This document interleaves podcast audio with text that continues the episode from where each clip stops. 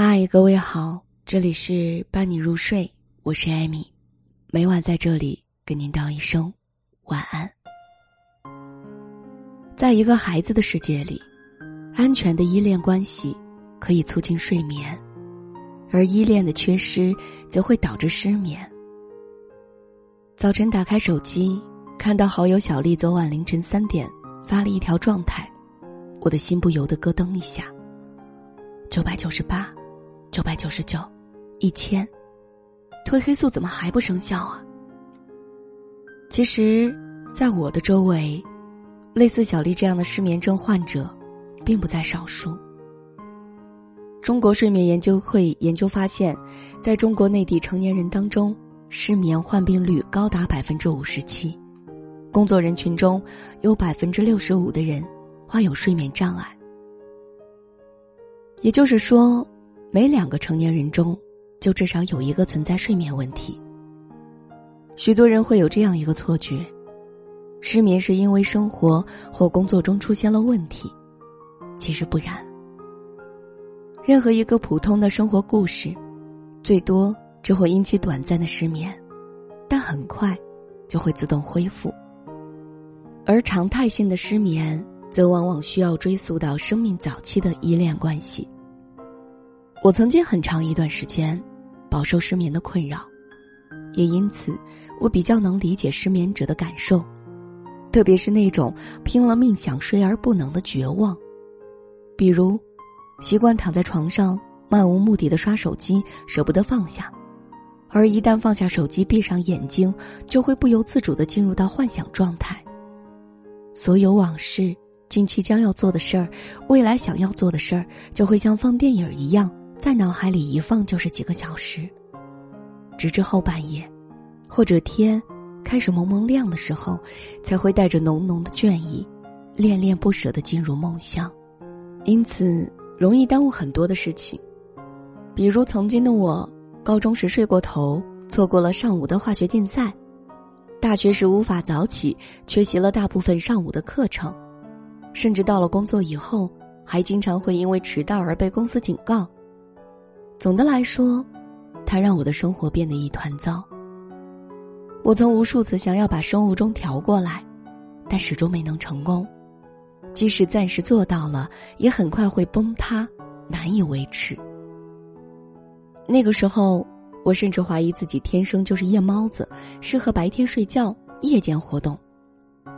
但一直镌刻在记忆深处的一个画面，又迅速推翻了这个假设。我清楚的记得，大约四五岁的时候，我曾经回到乡下的爷爷奶奶家住了一段时间。那时的我，夜晚睡眠安好，每天凌晨五点左右都会准时醒来，然后咕噜爬起来跑出去找爷爷奶奶，或者站在门口看着他们在菜园子里干活。这个经历足以证明，其实我也是可以做到早睡早起的。可为什么这个能力后来就完全丧失了呢？这是我始终想不明白的地方。直到两年前参加吴老师的一个讲座，我才从中找到了答案。失眠的人，往往极度缺乏安全感，这主要来源于没有找到最基本的依恋对象。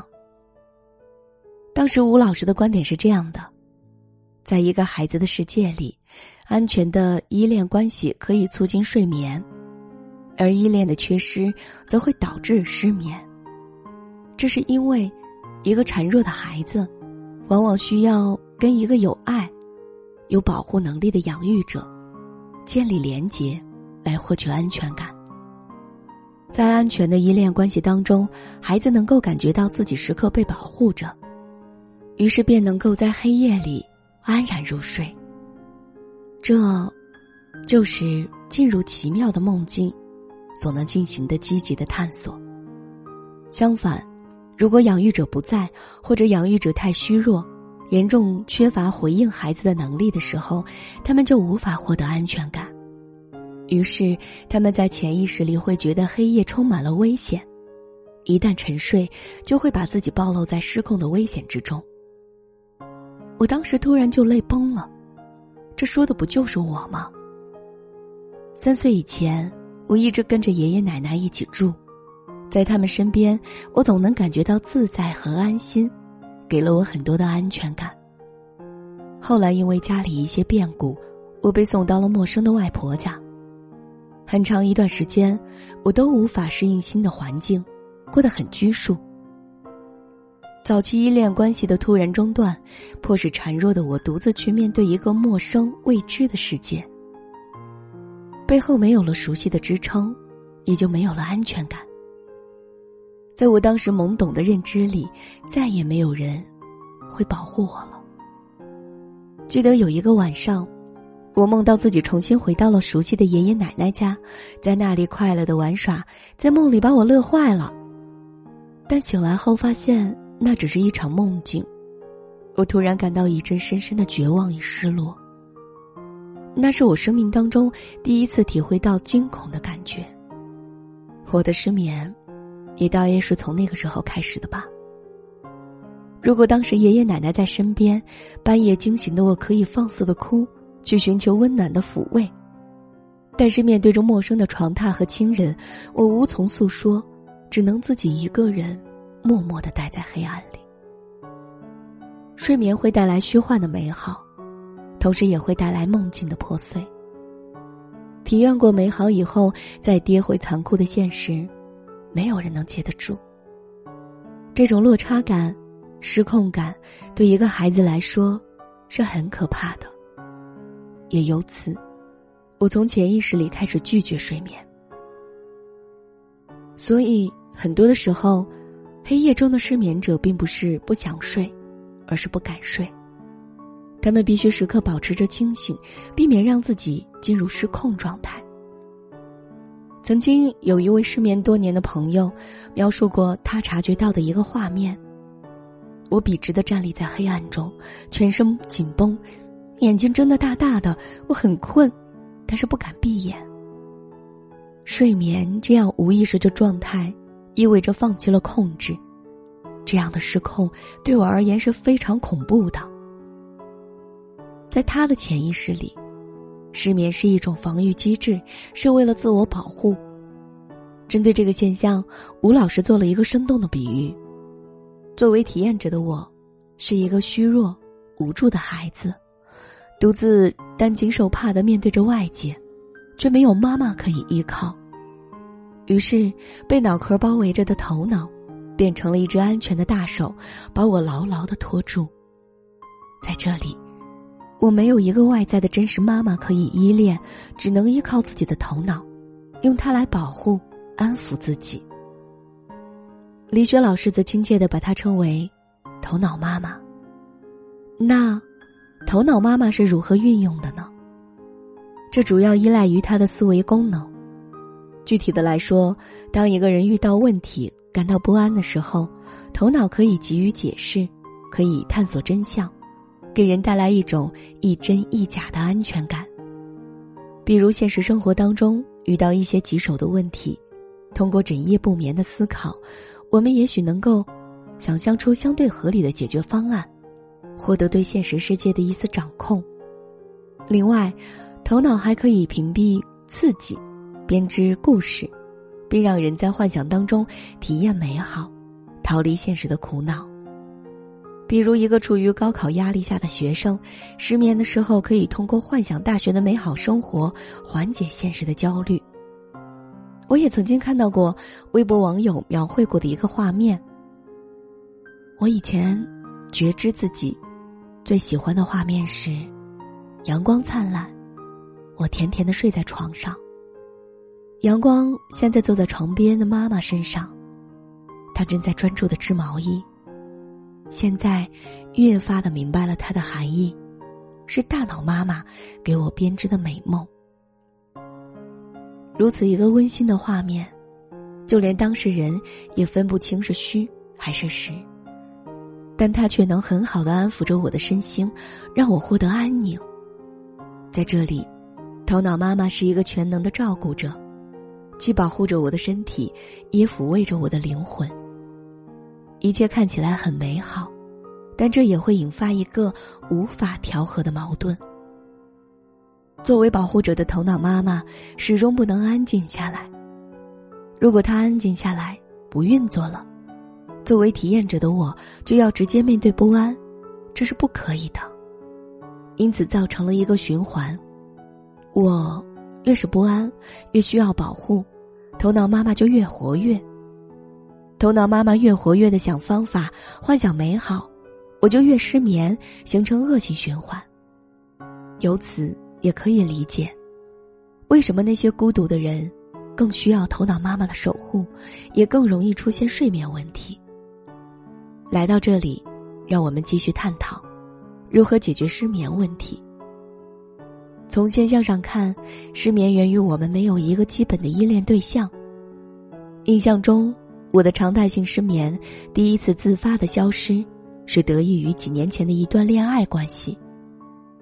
对方是一个察觉力比较强的人，他能时刻感觉到、感受到我的需要，从中让我获得稳定的陪伴，我的睡眠质量也跟着好转。但这也存在着一定的风险，因为一旦关系破裂，后果可能会变得很糟糕。例如。我后来分手以后，失眠又再次发作了，而且还愈发的严重。所以直接来讲，我们更需要找到一个稳定的过渡性的客体，建立深度的关系。可以找一个内心稳定的好朋友，也可以加入一个有共同背景的小团体，或是找一个专业的咨询师。不是一次两次，而是数月或数年，保持长期的联系和互动。与对方建立关系，彼此真诚交流，相互接纳，在关系中感受陪伴，重拾安全感。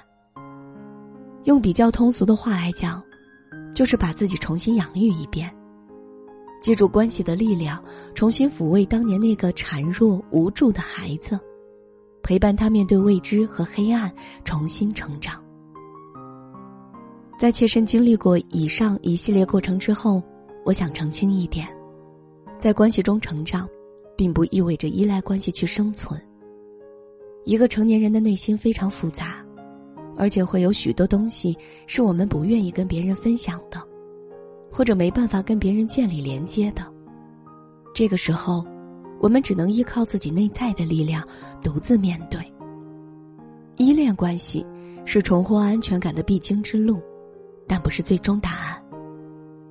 当内在婴儿逐渐在关系当中获得养分，慢慢强大之后，我们还需要学会自我赋能，与自己建立深度的关系。这个过程可以通过自我觉察来完成，比如写日记。曾经有一段时间，我每天坚持把自己的梦境记录下来，然后在清醒的状态下重新去体验、探索梦境，从中发现引起恐惧和焦虑的源头。在这个过程当中，我陪伴着自己，理解着自己，营造了一段稳定而自我关怀的自我关系。比如冥想、内观、拥抱自己，在一个平静的状态下与自己链接，去觉察真实的内心，去释放未表达的情绪。可以先关注自己的状态，哈，我真的累了，我真的委屈了，然后去拥抱曾经那个充满恐惧、无助的内在小孩儿，给他力量。没关系，累了就好好休息，想哭就哭吧，哭完会舒服一些。你是值得被爱的，你的情绪也是合理的。当我们能以一个成人的姿态，陪伴着内在的小孩慢慢长大的时候，一切情绪可以慢慢的被接受。黑夜不再显得那么可怕，光明也就随之而来了。自负安全感，自己爱自己，并相信自己永远会被爱。在这种安全感的包围下，头脑妈妈就可以在夜间休息啦。这里是伴你入睡，我是艾米，每晚在这里跟您道一声